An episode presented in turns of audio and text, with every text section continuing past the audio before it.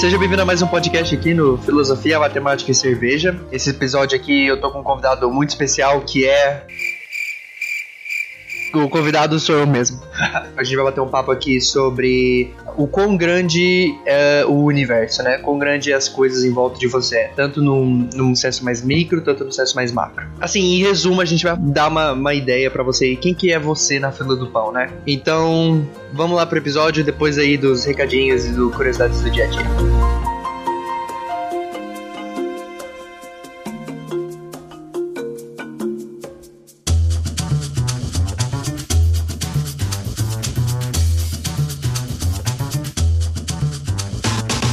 Gente, mais uma vez, esse episódio está sendo patrocinado pela Promobit. A Black Friday tá vindo, ela tá ficando mais perto. É no dia 29 de novembro e essa é a época perfeita para você trocar de celular e comprar aquela televisão nova. E a Promobit é a ferramenta perfeita para que você não perca essas promoções. Faz o seguinte, você vai lá, baixa o app deles e já vai começando a olhar o que você vai querer comprar. Mesmo se o item não estiver na promoção, se você estiver esperando pelas promoções da Black Friday que vão ser maiores, já vai adicionando alguns itens na sua lista de desejos. Uma vez que você adiciona o item na lista lista de desejos, quando aqueles itens entrarem em promoção, você vai ganhar uma notificação no seu celular te avisando sobre eles. Essas ofertas são averiguadas e adicionadas por uma comunidade de mais de 800 mil pessoas. E todas as lojas e promoções são verificadas pela equipe de especialistas do Promobit para averiguar se é loja de verdade, para ver se aquela promoção é realmente uma promoção que está rolando na loja e também para dar aquela segurança na hora de você comprar. A Promobit é a garantia que você vai achar os melhores e menores menores preços na Black Friday. Então acessa lá, promobit.com.br, faça o seu cadastro ou baixe o aplicativo. Antes de a gente entrar aqui no Curiosidades do Dia a Dia, um pouquinho dos recados aqui, vale a pena uh, lembrar, gente, segue eu lá no Instagram, as minhas redes sociais estão sempre embaixo, é arroba Miguel Algorta. Segue a gente lá no Twitter também, segue o Filosofia Matemática e Cerveja no Twitter, é arroba FMEcast. Filosofia, Matemática e Cast ok? A gente vai começar a postar umas coisas mais legais lá. No Instagram eu já posto bastante coisa lá sobre o episódio e tal, sobre as gravações. E eu respondo todos os feedbacks, todas as mensagens. Tá tudo lá no Instagram. Outra coisa, gente, eu vou lançar um desafio aqui para você. O Filosofia Matemática e Cerveja, ele tá crescendo bastante. Só que eu quero propor aqui um desafio que a gente vai fazer esse podcast decolar, ok? O desafio é compartilhe o podcast com cinco amigos seus. Pode ser amigo, pode ser conhecido, pode ser familiar. Ajuda eles lá. Se eles não conhecem a mídia podcast, apresenta o podcast podcast para eles no Spotify, apresenta lá em qualquer aplicativo que você use, apresenta outros podcasts, né? Apresenta lá o Jovem Nerd, apresenta lá o Google Cast, o Matando um Robô Gigante, apresenta o Desculpa Qualquer Coisa, os créditos apresenta o mundo aí do podcast para eles, mas eu quero que você apresente para cinco amigos toda semana. E se você me mandar lá uma comprovação que você mandou mensagem para seus amigos no WhatsApp ou alguma coisa assim lá no meu Instagram, eu vou compartilhar isso lá no meu Stories e também aqui no episódio eu vou falar seu nome se você quiser, é claro. Você deixa tudo tudo lá certinho. E se você tiver algum projeto aí, algum podcast que você esteja criando, alguma ideia aí, manda lá também que eu faço um pequeno jabá aqui pra você. Compartilha para cinco amigos, esse é o desafio aí do Filosofia Matemática e Cerveja. Agora a gente vai começar aqui o Curiosidades do Dia a Dia, e se você não quiser ouvir o Curiosidades do Dia a Dia dessa semana sobre a Lua Europa, você pode pular diretamente para 12 minutos e 36 segundos.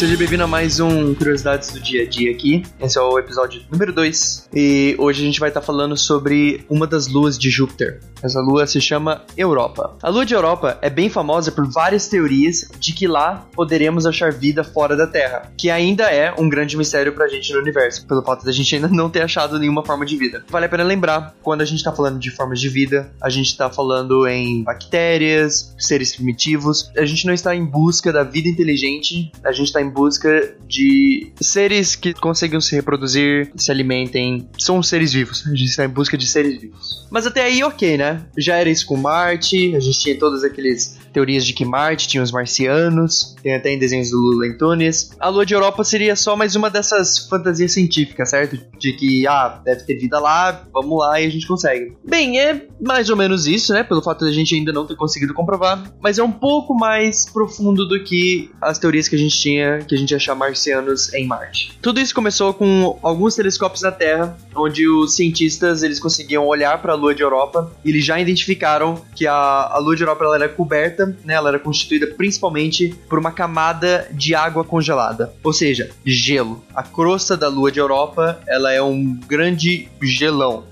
e eles acreditavam que por baixo dessa crosta de gelo havia um oceano de água líquida, ou pelo menos daqueles slushes. Sabe quando você coloca a Coca-Cola dentro do, do freezer? Você deixa ali por um tempo, não por muito, e aí quando você vai servir Coca-Cola tem aquelas finas crostas de gelo, isso são slushes. Então, é, os cientistas começaram a teorizar que por baixo dessa crosta de gelo, né, que a gente conseguiu identificar, havia ou água líquida ou esses slushes, essas águas que tá entre o gelo e tá entre a água líquida. Quando as duas uh, Voyagers passaram por ela, em 1979, as primeiras pistas de que sim, Europa tinha água líquida foram apresentadas. E então, mais pesquisas tanto na Terra quanto com, usando telescópios espaciais, começaram a dar mais e mais credibilidade para a teoria de que dentro da Lua da Europa havia esse oceano gigante que a gente está discutindo aqui. E então, com mais pesquisas, com mais uh, cada vez mais essa teoria for ganhando credibilidade no meio científico, então algumas estimativas começaram a ser calculadas. Os cientistas acreditam que a crosta de gelo que cobre a Lua de Europa, ela tem por volta de 15 a 25 quilômetros de espessura. E isso é bastante, viu, gente? gente. 15 a 25 quilômetros para você chegar em água líquida é bastante. 15 a 25 quilômetros cavando para baixo, ok? De espessura. Mas segura isso aqui. Nas, nas estimativas que eles calcularam, o oceano que estaria, em teoria, debaixo dessa crosta, ele haveria de 60 a 150 quilômetros de profundidade. Então, só para vocês terem uma ideia de como isso é absurdo, se a gente pegar a Lua de Europa, né, toda essa água que tá na Lua de Europa, só a água líquida ali, e vale a pena lembrar que a Europa ela tem o diâmetro do planeta é um quarto do, planeta, do nosso planeta Terra aqui. Se a gente pegar toda a água do planeta de Europa e toda a água do nosso planeta Terra aqui, todos os oceanos juntos, a Europa tem duas vezes mais água do que a gente tem aqui na Terra. A gente tem várias uh, pistas, várias uh, coisas que credibilizam a, as teorias que sim, tem um oceano gigante escondido debaixo dessa crosta de gelo na lua, do, na lua de Júpiter, chamada Europa. E aí a gente pensa assim, ah, parece até simples, né? Manda uma sonda espacial lá, pega umas amostras e volta para a Terra para fazer umas análises, né? Talvez fazer análise lá na sonda mesmo. Só que não é tão simples assim. Os cientistas, eles devem tomar muito cuidado com o que eles mandam para o espaço. E se realmente na Lua de Europa tiver vida? Se você pensar assim, ah, manda lá uma sonda e tá tudo certo. Só que a gente tem que levar em consideração muitas coisas. Por exemplo, imagina que nessa sonda que a gente manda para a Europa tem um simples vírus que é aqui da Terra, ok? Simples vírus, pode ser nada, não precisa ser o, a próxima gripe suína, o próximo, sei lá, HIV, entendeu? Mas um simples vírus que tem aqui na Terra, a gente manda lá sem querer grudado na sonda. Se na Lua Europa tiver formas de vida, essas formas de vida nunca entraram em contato com esse vírus, né? Uma vez que esse vírus se desenvolveu na Terra e uma vez que as vidas na Europa se desenvolveram na Europa. Soa meio estranho, parece que eu tô falando do continente Europa, eu tô falando da Lua Europa. Só que aí daqui a pouco a gente acabou de dizimar a vida na Lua. Por quê? Porque eles encontraram um vírus já desenvolvido, né? Não é como se o vírus uh, fosse criado lá, ele se desenvolvesse lá, então daria tempo para as formas de vida se adaptarem a esse vírus, né? Como é aqui na Terra, tem bastante vírus aí que afetam. Ou, por exemplo, não somente vírus, mas, por exemplo, a cafeína. A cafeína ela é, sim, uma toxina. Vários insetos que tentam se alimentar das plantas de café, eles morrem é, que nem outras doenças. Ou, por exemplo, a vacina. Como é que a vacina funciona? A gente coloca uma pequena amostra da doença que não vai ser efetiva, ela, a bactéria ou o vírus eles estão desativados, né? Eles não vão causar nenhuma doença em você. A gente coloca isso dentro do seu corpo, o seu corpo vai olhar para aquilo, ele não vai saber que é uma, um vírus desativado ou uma bactéria desativada, ele vai criar anticorpos especiais, ele fala assim, ó, oh, anticorpos especiais. Você, o seu trabalho é lidar com esse tipo de vírus. E uma vez que você realmente encontrar com esses vírus na sua vida, o seu corpo ele já vai estar preparado, porque ele teve tempo de se desenvolver contra isso. Por isso que a gente tem que tomar muito cuidado com o que a gente manda pro espaço. A gente tem que tomar muito cuidado porque a gente não sabe o que a gente vai encontrar. O, por mais que você fale assim, ah, o espaço a gente já sabe bastante, o espaço ele é muito grande. A gente não sabe o que a gente vai encontrar lá. Então, para mandar uma sonda para uma lua que é coberta em água, a possibilidade da gente achar vida lá é muito maior. E aí a gente manda uma sonda sem ter os, os devidos cuidados, a gente pode estar tá dizimando uma lua inteira, uma espécie inteira de vida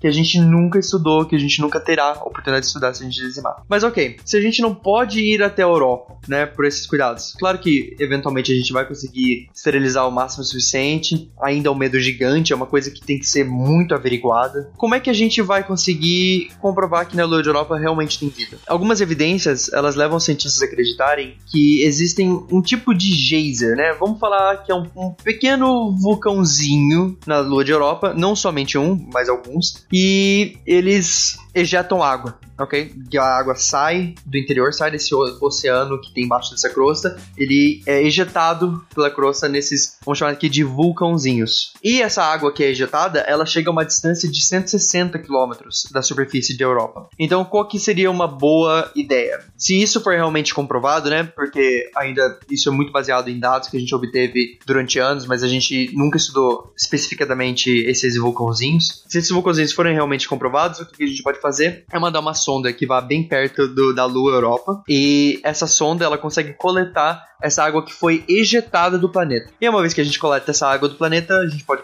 fazer análise e tomara que isso vire realidade logo, né? Porque imagina que legal a gente conseguir coletar amostras de água de uma lua em Júpiter e ainda achar umas bactérias lá. Uma forma de vida, talvez uma forma de vida que seja totalmente diferente das formas de vida que a gente tem aqui na Terra. Não somente pelo fato da gente não ter essas bactérias, né? Talvez queria uma, um outro nome, né? Bactérias espaciais, alguma coisa assim. Mas imagina que legal a gente conseguir descobrir uma, uma forma de vida totalmente diferente da forma de vida que tem aqui na Terra, né? Mesmo se a gente achar alguma coisa parecida, né? Vamos supor, a gente não tem garantia nenhuma se tiver uma vida lá, de que ela vai ter DNA, de que ela vai ter mitocôndria, né? Que as células, que os, os seres vivos eles se comportam do mesmo jeito que eles se comportam aqui na Terra. A gente tem todo aquele ancestral em comum, né? Por exemplo, se você for observar em outros animais ou em plantas, você consegue perceber que as células têm muitas características em comum. As células têm organelas, as células têm um núcleo, as, é, se for seres eucariontes, as células têm DNA, né? E isso é tudo muito parecido, porque a vida aqui na Terra surgiu disso, certo? A vida fora da Terra pode ter sido uma coisa totalmente diferente. E a gente não faz a menor ideia do que vai ser, entendeu? Por isso que é muito perigoso tanto trazer pra cá as coisas de lá, né? Pelo fato da contaminação, ou mesmo levar coisas daqui para lá, entendeu?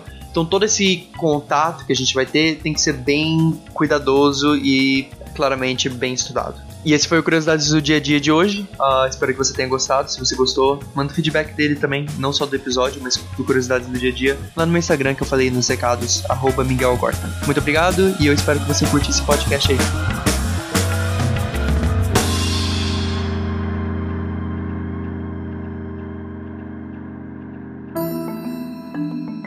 Pergunta que a gente quer fazer aqui é o quão grande é o universo, tanto micro e como macro, né? A gente vai começar o papo no, no foco no micro, a gente vai começar no, ser, no corpo do ser humano, e aí a gente vai dando aquele famoso zoom, aquela famosa microscopada no universo aí que a gente vive. Para começar aqui esse podcast, eu vou falar o quão grande é o ser humano. Assim, uma média mundial. O homem, ele tem 1,74 metros de altura, em média, e a mulher tem 1,61. Se você é acima de 1,74 como eu, parabéns, somos acima da média. Se você é abaixo disso, você é um nanico. Me desculpa, você é muito pequeno, cara. Não, tô brincando. E a gente vai pular para os seus empregados aí que você tem com você uh, 24 4/7 aí, as suas células. Normalmente, as células dos seres vivos atingem um tamanho de 10 a 50 micrômetros. O que, que é um micrômetro, primeiramente? Que se você tiver 10 mil micrômetros, você tem 1 centímetro. Ou seja, 1 centímetro você consegue dividir ele em 10 mil, cada partezinha ali é um micrômetro. Então as suas células, elas variam entre 10 a 50 micrômetros de tamanho. A gente pode imaginar a célula como uma esfera, a gente pode dar isso como um diâmetro, assim, para imaginar o tamanho da célula, né? Então a gente tem bilhões de células, claro, porque a gente é formado por elas e se elas são tão pequenas, a gente tem esses bilhões de células. E as menores células que a gente conhece, né, que são as bactérias, elas são de 2 a 5 micrômetros. Beleza, a gente tem esse tamanho da célula, né, e como a gente sabe, cada célula tem sua civilização, ou seja, a gente. A célula que tem na sua pele é diferente da célula que pode ter no seu fígado, que é diferente do neurônio. Só que todas elas elas vieram de uma célula mãe, vamos chamar assim, e elas começaram a se especializar, né? A gente pode meio que fazer essa comparação com o sistema do Fordismo, né? Onde a gente tem uma indústria de carros, A gente tem vários trabalhadores lá. Ah, o produto final é um carro. Você, se você for trabalhador lá, você fez parte desse produto final, mas você por si só não sabe montar um carro. Você sabe aparafusar o parafuso número 37, coluna, sei lá. É mais ou menos assim que o nosso corpo funciona. Cada célula tem sua especialização. Elas se especializam no nosso desenvolvimento quando a gente é um feto, né? Que a gente começa do que é o óvulo mais o espermatozoide, que forma o ovo. A gente vai desenvolvendo e vai se especializando em cada célula. Dentro de cada célula, a gente encontra estruturas bem similares, né? E cada célula, por mais que ela tenha sua própria especialização, e por mais que ela seja, vamos falar assim, o seu empregado, cada célula tem seus próprios empregados. É claro que a gente não chama eles de empregado, são chamados de organelas, né? Que, entre aspas, gigantescas aqui, são os órgãos da célula. Como, por exemplo, eu vou enfatizar aqui a mitocôndria. Tem várias outras, uh, inclusive tem o núcleo da célula dentro da célula, porque somos seres eucariontes. Então a gente vai focar aqui na mitocôndria, né? Ela é onde a energia do seu corpo é produzida. Em cada mitocôndria, a gente vai ter a produção de energia. E a energia que tem no nosso corpo é claro que não é uma energia elétrica, a gente não está abastecendo uma bateria. A gente tem essas pequenas moléculas que a gente chama de ATP, que na verdade são três moléculas de fósforo. Essas três moléculas de fósforo são feitas na mitocôndria. Quando a gente quebra uma dessas ligações do ATP, a gente libera energia e aí essa energia a gente utiliza para qualquer coisa que a gente estiver fazendo. Por exemplo, se você for fazer um movimento muscular, uh, nesse momento tá, tem bastante ATP indo ali para o seu músculo. Uh, quando você precisa da energia, ele quebra, ele vira um ADP, que em vez de uh, trio ele vira duplo, e aí você consegue a energia disso. A curiosidade meio macabra, quando você morre e aí suas células param de funcionar, uh, o ATP ele não para de funcionar, ele tá ali no corpo. Tem várias partes do corpo que não param de funcionar mesmo quando você tá morto, por um tempo só. Como você não tá produzindo mais ATP, o seu corpo ele começa a usar o ADP, que ele acaba quebrando esses dois átomos de fósforo que estão ligados. Mas não, não no corpo vivo. No corpo vivo a gente só quebra o ATP, formou os dois restos, vão de volta pra mitocôndria e conecta com mais um átomo de fósforo. Depois dessa curiosidade macabra, vamos falar aqui sobre o tamanho. Essa mitocôndria, vale a pena lembrar que a mitocôndria é uma organela dentro da célula, ou seja, ela é menor que a célula. Ela pode variar de 0,5 micrômetros a 10 micrômetros. Ou seja, se a sua célula tiver 10 micrômetros, possivelmente a sua mitocôndria não tem 10 micrômetros, mas tem essa variação, né? Como as células elas têm especializações diferentes, elas também têm tamanhos diferentes, então por isso que a gente tem esse, essa variação. Mas de 0,5 a 10 micrômetros, uh, se fosse de 50 centavos a 10 reais, claro que isso é uma diferença, mas numa escala que a gente tá falando de micrômetro, é pequeno, entendeu? É pequeno e é isso aí mesmo, pequenininho. Mas, claro que a gente sempre consegue ir mais abaixo, né? Então, a gente vai agora falar sobre os tijolos, eu vou chamar assim, os tijolos do universo, que são os átomos.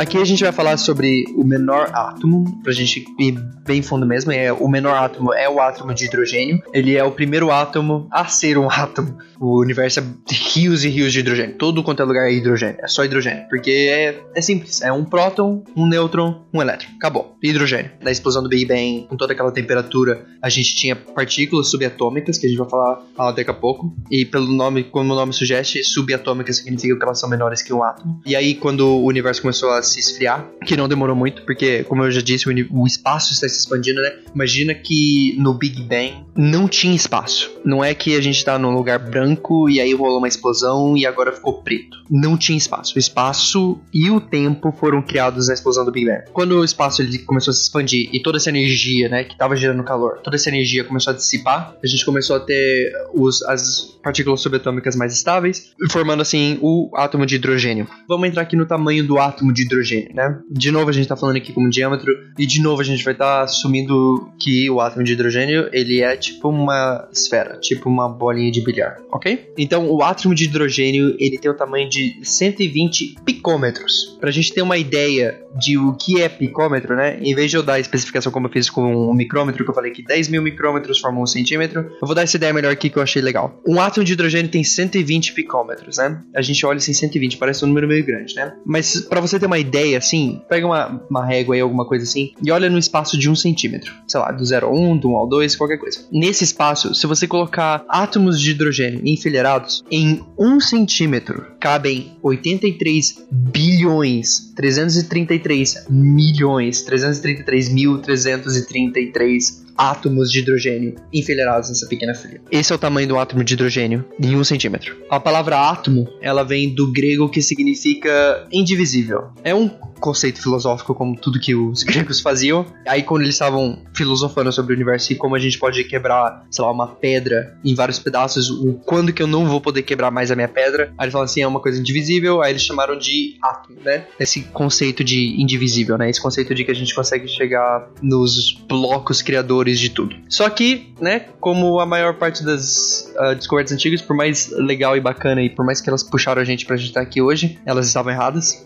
e o átomo ele não é indivisível, a gente consegue ter sim coisas dentro do átomo, né? É meio que trivial a gente falar isso, mas a gente sabe que o átomo ele é formado por prótons, por nêutrons, por elétrons e que por sua vez são feitos de quarks. Que diabos é quarks? Quarks é o que formam o próton e o nêutron. O elétron, na verdade, ele é um quark já. Ele é a energia negativa. Como é que os quarks funcionam? A gente tem, se eu não me engano, são seis tipos de quarks. Eu não sei todos de cor. E numa configuração desses quarks, a gente consegue ter o próton, que é uma partícula subatômica carregada positivamente, o nêutron, que é uma partícula subatômica sem carga, e o elétron de novo é um quark. Vamos falar aqui agora do tamanho do quark. Eu não coloquei medida do quark em alguma medida tipo picômetro, micrômetro. Em vez disso, eu coloquei em metros, ok? Se eu for falar o número aqui, a gente vai falar bastante zero. Vai ser 0.0000000000000000001 metro. Esse é o tamanho de um quark. Bota aí, escreve aí no, no seu papel 18 zeros e bota um. Aí no primeiro zero, depois do primeiro zero, você bota um,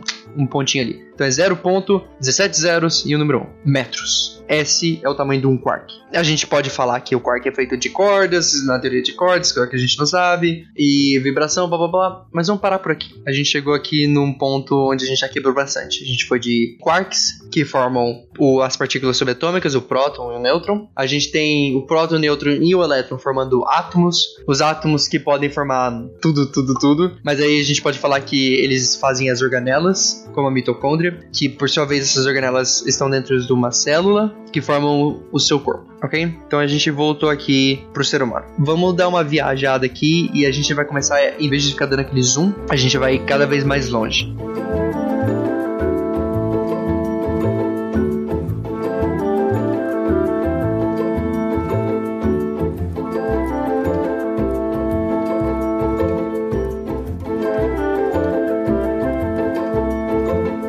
Você possivelmente está no Brasil. E o Brasil, ele tem uma área de 8 bilhões 514 mil 876 quilômetros quadrados. É um país gigantesco. Se eu não me engano, é o quinto maior país do mundo. Para dar uma ideia melhor, né? Porque às vezes, eu não sei, se você falar de área assim, não dá uma ideia muito boa. Mas vamos fazer uma comparação aqui. Vamos fazer uma, uma linha do ponto mais norte do Brasil até o ponto mais sul e do ponto mais oeste do Brasil até o ponto mais leste do Brasil. Se você fizer uma linha reta do Monte Capurai no Pará, que é a cidade mais ao norte do Brasil, até o Arroio Chuí, no Rio Grande do Sul, a gente consegue medir 4.394 quilômetros de distância. E se você é dessas cidades aí, manda um feedback lá no Instagram, ia ser fantástico. E se a gente traçar uma linha reta da nascente do Rio Moa, no Acre, que é a cidade mais a oeste do Brasil, até a Ponta Seixas, que fica em Salvador, Bahia, a gente consegue medir da cidade mais oeste até o mais leste 4.319 quilômetros. Mas vamos um pouquinho mais longe. Vamos, vamos entrar aqui numa nave espacial e a gente vai ver essa outra nave espacial que a gente mora, né? Que a gente chama de Terra. Que na verdade é só um bloco de pedra viajando no espaço. Então é uma, uma astronave feita de pedra. Pensa aí. O pessoal aí gastando milhões aí fazendo astronave, só jogar uma pedra aí e colocar uns humanos dentro. Antes de eu falar sobre o tamanho da Terra, vamos falar sobre o formato da Terra. Primeiro, ela não é plana. E... Mas ela também não é uma esfera, ok?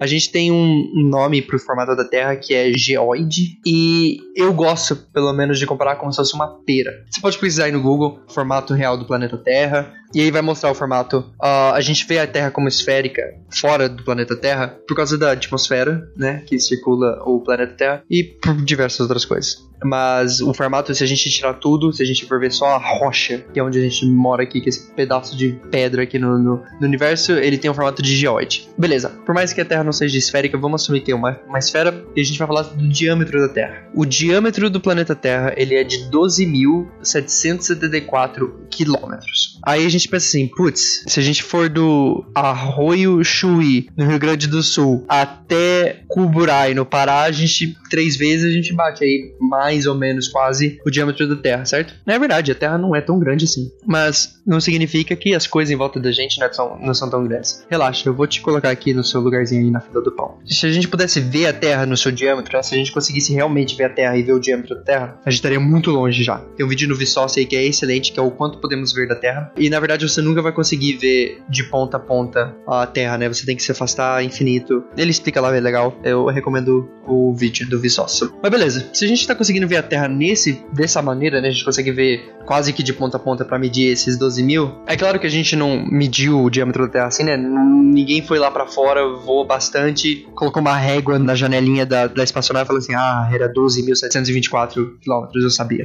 Não, a gente tem matemática para isso, gente. Por isso que matemática é tão importante, que a gente consegue fazer coisas no papel e a gente não precisa sair na loucura. Mas beleza, se a gente tiver aqui nessa nossa loucura que a gente tá numa espaçonave, a gente tá se afastando da Terra e a gente conseguiu medir a Terra usando a nossa reguinha aqui, a gente tá bem longe da Terra, na verdade, como eu já disse, e como o vídeo do Vsauce vai mostrar. Mas se a gente quiser um pouco mais longe, vamos um pouco mais longe e a gente quer o nosso objetivo aqui é olhar o sistema solar, porque ele é um disco, é um disco, a gente consegue ver o sistema solar inteiramente sem precisar ir infinitamente longe do sistema solar. Primeiramente que você tem que entender que nessa distância a Terra parece uma estrelinha azul no espaço. Micro, micro, um pequeno ponto ali. Porque assim, essas estrelas que você vê aí no céu, né, se você mora num lugar que não tem tanta poluição ou luzes artificiais, 99% das vezes ela é realmente uma estrela. E assim, estrelas são gigantes, ok? E elas emitem muita luz. Agora imagina a Terra que não emite luz, ela só reflete luz. Pequenininha, pequenininha, Terra pequenininha. Vista de um ponto de vista onde a gente consegue ver o sistema solar inteiro. Tem uma foto excelente, eu recomendo vocês pesquisarem. Uma sonda que a gente mandou, ela passou por Saturno, foi tirar uma foto de Saturno com os anéis de Saturno e a gente consegue ver a Terra nessa foto.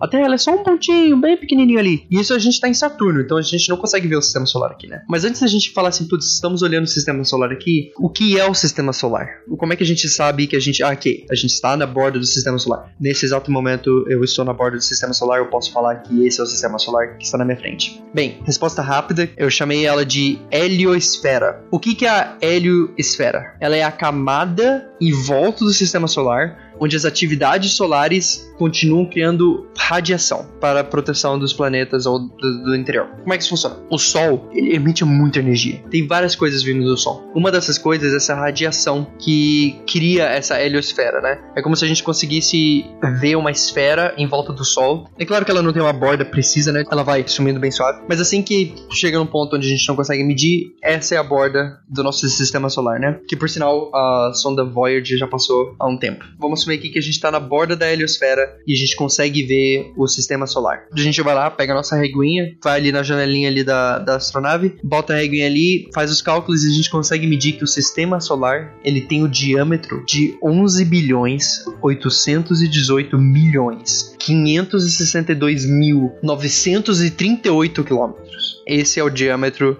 do sistema solar. Se uma onda eletromagnética, que seja uma luz, que seja uma onda de rádio, qualquer coisa assim, que possa viajar na velocidade da luz, se você fizer essa onda de rádio viajar de ponta a ponta no sistema solar, ou seja, nesses quase que 12 bilhões de quilômetros aí, essa luz, na velocidade da luz, ela iria demorar 36.395 segundos, o que é 656 minutos, o que é 11 horas. A onda eletromagnética ia demorar 11 horas para atravessar o sistema solar. Aí você fala assim, ah, 11 horas, menos que um dia aí, menos que metade de um dia. Vale a pena lembrar que a velocidade da luz, ela é 300 milhões de metros por segundo. E para dar uma, uma distância aqui, que eu sei que a gente tá reduzindo aqui, mas é só um fato curioso, a luz do sol, quando você tá fora da sua casinha e tá de dia, você vê a luz do sol que tá bonita, essa luz do sol que você tá vendo, e esse sol, na verdade também, ele é 8 minutos no passado. Como é que isso funciona? A luz do sol demora 8 minutos para chegar na Terra. Olha a distância do sol da Terra. A luz que tá viajando a 300 milhões de metros por segundo demora 8 minutos para chegar aqui na Terra. Eu comentei que a, a, a sonda Voyager já passou a heliosfera heliosfera há alguns anos, na verdade. Você pode pesquisar isso, super legal. E ela tá indo em direção ao sistema solar mais próximo do nosso. O nome desse sistema é Próxima Centauri. Eu achei sempre fácil de entender, porque a gente fala português, aí fala Próxima Centauri, é a próxima, né? É a próxima sistema solar. Mas ele é Próxima Centauri também em inglês, é, não é Next Centauri em inglês, ela continua sendo Próxima Centauri. A Próxima Centauri, ela tá a 4 anos-luz aqui. A gente sabe que a luz vai a 300 milhões de metros por segundo. Se eu emitir um, uma luzinha aqui, ou um sinal de rádio aqui, ele demora 4 anos para chegar na Próxima Centauri. Ou seja, vamos supor que a gente abre uma colônia lá, começa a colonizar uns humanos lá, pá, a gente faz ali uma estrutura bacana. Se a gente quiser ter contato com a Terra ainda, e eu mandar uma mensagem daqui, ah, oi, tudo bem? Ia demorar quatro anos para chegar até lá. Eu vou eu vou estar tá usando bastante a medida de unidade de distância, não de tempo, anos-luz aqui para representação, mas esse aqui eu vou traduzir para quilômetros. 4 anos-luz é a mesma coisa que 37 trilhões 739 bilhões 520 milhões de quilômetros. Ou seja, tem quase 38 trilhões de quilômetros entre a, o nosso sistema solar e o sistema solar mais próximo do nosso. Aí você fala assim, ok, o que, que tem no meio desses sistemas solares? Cara, predominantemente, você pode falar sempre, ah, tem vários asteroides e tal, mas predominantemente, nesses 38 trilhões de quilômetros, é basicamente vazio e escuridão. A gente tem que botar uma coisa na cabeça aqui, que a gente vê foto, a gente vê aquelas, aqueles desenhos do sistema solar, super bacana, com o cinturão do Kuiper Belt, pá, não sei o que lá vários asteroides, tudo. Gente, o espaço ele é vazio e escuro, ok? Tem asteroides, show de bola, mas os asteroides são pequeniníssimos. O espaço ele é muito, muito grande. Então vamos dar um pulo maior, vamos, vamos ativar aqui a, a nossa quebra no, na fenda no espaço aqui, né? Porque mesmo se a gente estiver viajando na velocidade da luz, como a gente pode notar aqui, não vai ser muita diferença. E vamos dar uma olhada na nossa galáxia. A gente consegue ver o discão que é a Via Láctea. Um fato curioso, a Via Láctea, né? Ela se chama Via Láctea, né? Em inglês se chama Milky Way. Tem todos esses lances de leite, né? Tem tudo relacionado com leite. Vale a pena lembrar, gente, que você olha pro céu agora, de noite, se você estiver ouvindo isso de noite.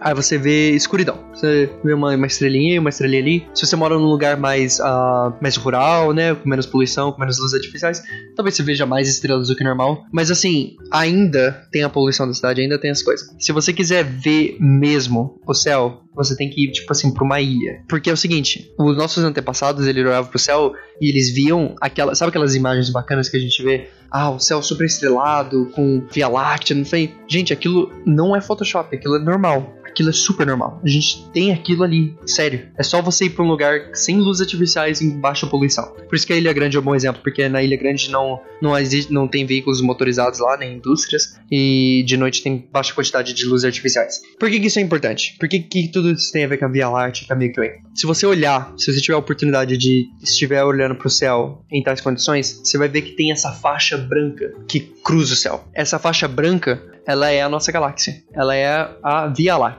E é por isso que ela tem essa relação com leite, né? Porque ela é uma faixa branca. É como se estivesse correndo um leitinho ali no céu. É basicamente isso. Por isso que se chama Via Láctea. Ok, vamos falar aqui sobre o tamanho da Via Láctea. Aqui eu vou dar a distância em anos-luz. É claro, você pode converter. Ah, você sabe a velocidade da luz. A velocidade da luz é 300 milhões de metros por segundo. A Via Láctea, a nossa galáxia, que não é das maiores galáxias. É uma galáxia grande, é uma galáxia. Gente, um aglomerado de estrelas é, um, é gigante. Não tem como mentir. Ela tem o um diâmetro de 105.700 anos-luz. Ou seja, se a gente pegar uma ponta da Via Láctea e mandar uma, uma onda de rádio, né? Que vai de uma ponta a ponta, claro que ah, não ia funcionar porque tem um buraco negro no meio da nossa galáxia, ele ia ser absorvido pelo buraco negro. Mas vamos por que passe. Se a gente fizer uma, uma onda de rádio, eu vou usar a onda de rádio aqui porque a luz pode ser absorvida e tal. Para atravessar a Via Láctea, demoraria 105.700 anos. Se a gente tiver uma colônia do outro lado da Via Láctea, não que isso vai acontecer tão cedo, mas se a gente tiver e a gente quiser mandar um, um WhatsApp para eles, ia demorar 105 1.700 anos para chegar.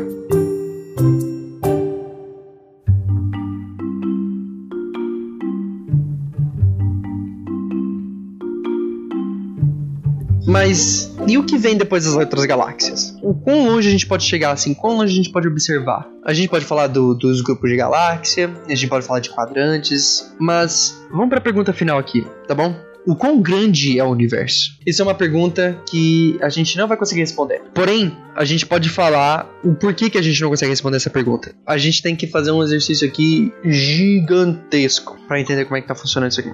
A gente tem o espaço e o tempo ok? A gente falou do Big Bang lá, a gente falou que na criação do Big Bang o espaço e o tempo ele foi criado. O espaço ele está se expandindo. Como é que a gente consegue ter evidências dessa teoria? E vale a pena lembrar que teorias da ciência não são. Uh, quando a gente fala assim, ah, em teoria sim, né? Parece que é uma coisa mais que tipo assim, ah, não vai funcionar. Não, no calma lá, o terraplanista, fica, fica aí na sua. Vai pesquisar aqui que é a teoria na ciência. Quais são as evidências que suportam essa teoria de que o espaço está expandindo? Primeiro, se a gente pegar qualquer ponto no universo, vamos pegar você aí, você pode ser o centro do universo observável. Como é que isso funciona? Se a gente pegar você, a gente consegue observar que todos os objetos no espaço, eles estão se afastando de você. Os objetos que eles estão mais perto, eles estão se afastando com uma velocidade mais lenta. Os objetos mais distantes, eles estão se afastando com uma velocidade mais rápida. Agora, vamos imaginar o seguinte: se quanto mais longe de você eu estiver, mais rápido eu tô me distanciando de você, pelo fato do espaço estar tá crescendo, é como se a velocidade do crescimento do espaço estivesse aumentando conforme a gente vai mais longe, certo? Vai chegar uma hora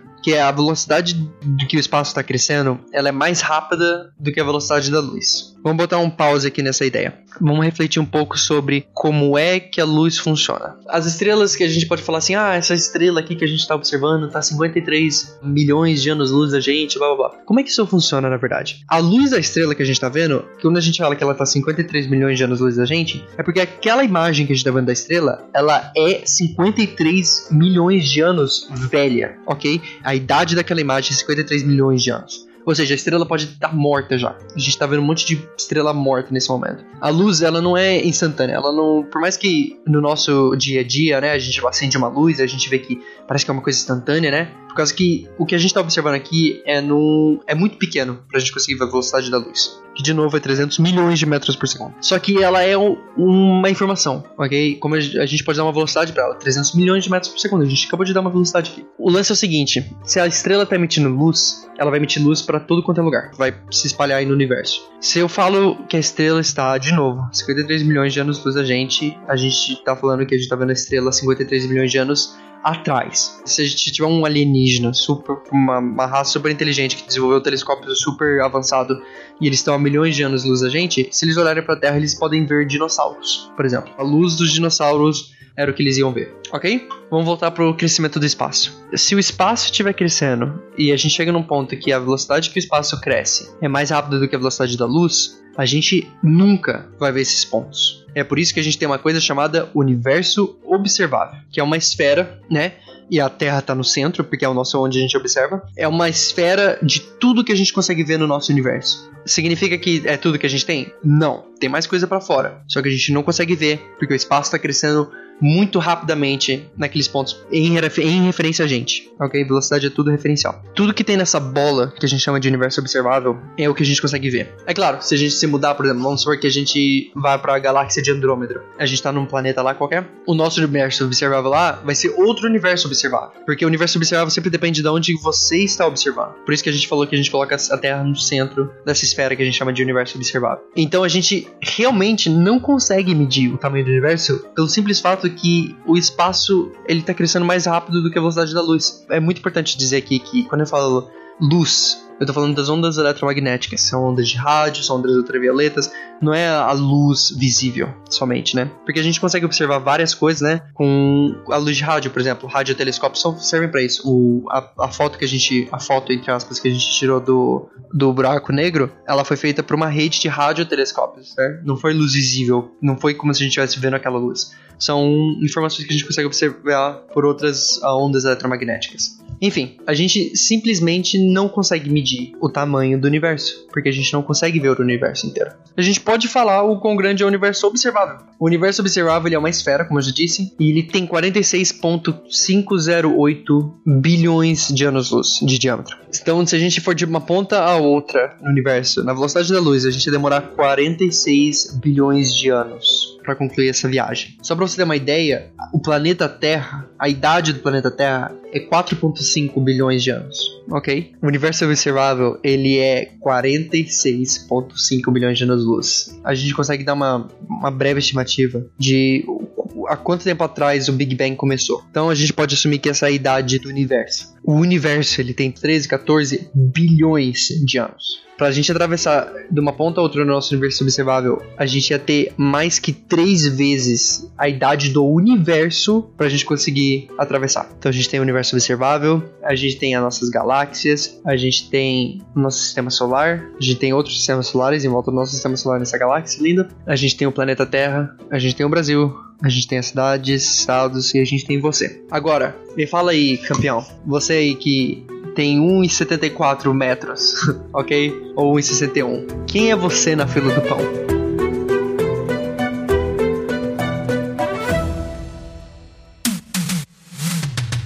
Gente, só passando aqui de novo para lembrar, Black Friday tá vindo dia 29, Promobit, acessa lá promobit.com.br, já vai fazendo a sua lista de desejos lá, já coloca aquela televisão boa, já coloca aquele novo iPhone, o novo Samsung lá que você quer comprar, bota tudo na lista de desejos. Assim que chegar as promoções, você vai ser o primeiro a saber e você vai conseguir pegar. Então vai lá, acessa promobit.com.br ou baixa o aplicativo, ok? Não dá moleza, gente. Black Friday não é tempo de pensar e planejar no dia. Black Friday você tem que pensar antes. Então vai agora, acessa lá promobit.com.br ou baixa o app, ok? Muito obrigado se você até aqui. Esse podcast aqui foi escrito pela minha pessoa, foi produzido pela minha pessoa, Miguel Gorta. Ele foi editado pela Maremoto, nas mãos do Caio Corraine. Vale a pena lembrar aí, segue a gente lá no Instagram, dá o feedback, segue lá o desafio do Filosofia Matemática e Cerveja. Compartilhei para cinco amigos e me manda lá no Instagram, ok? Um forte abraço e eu te vejo semana que vem.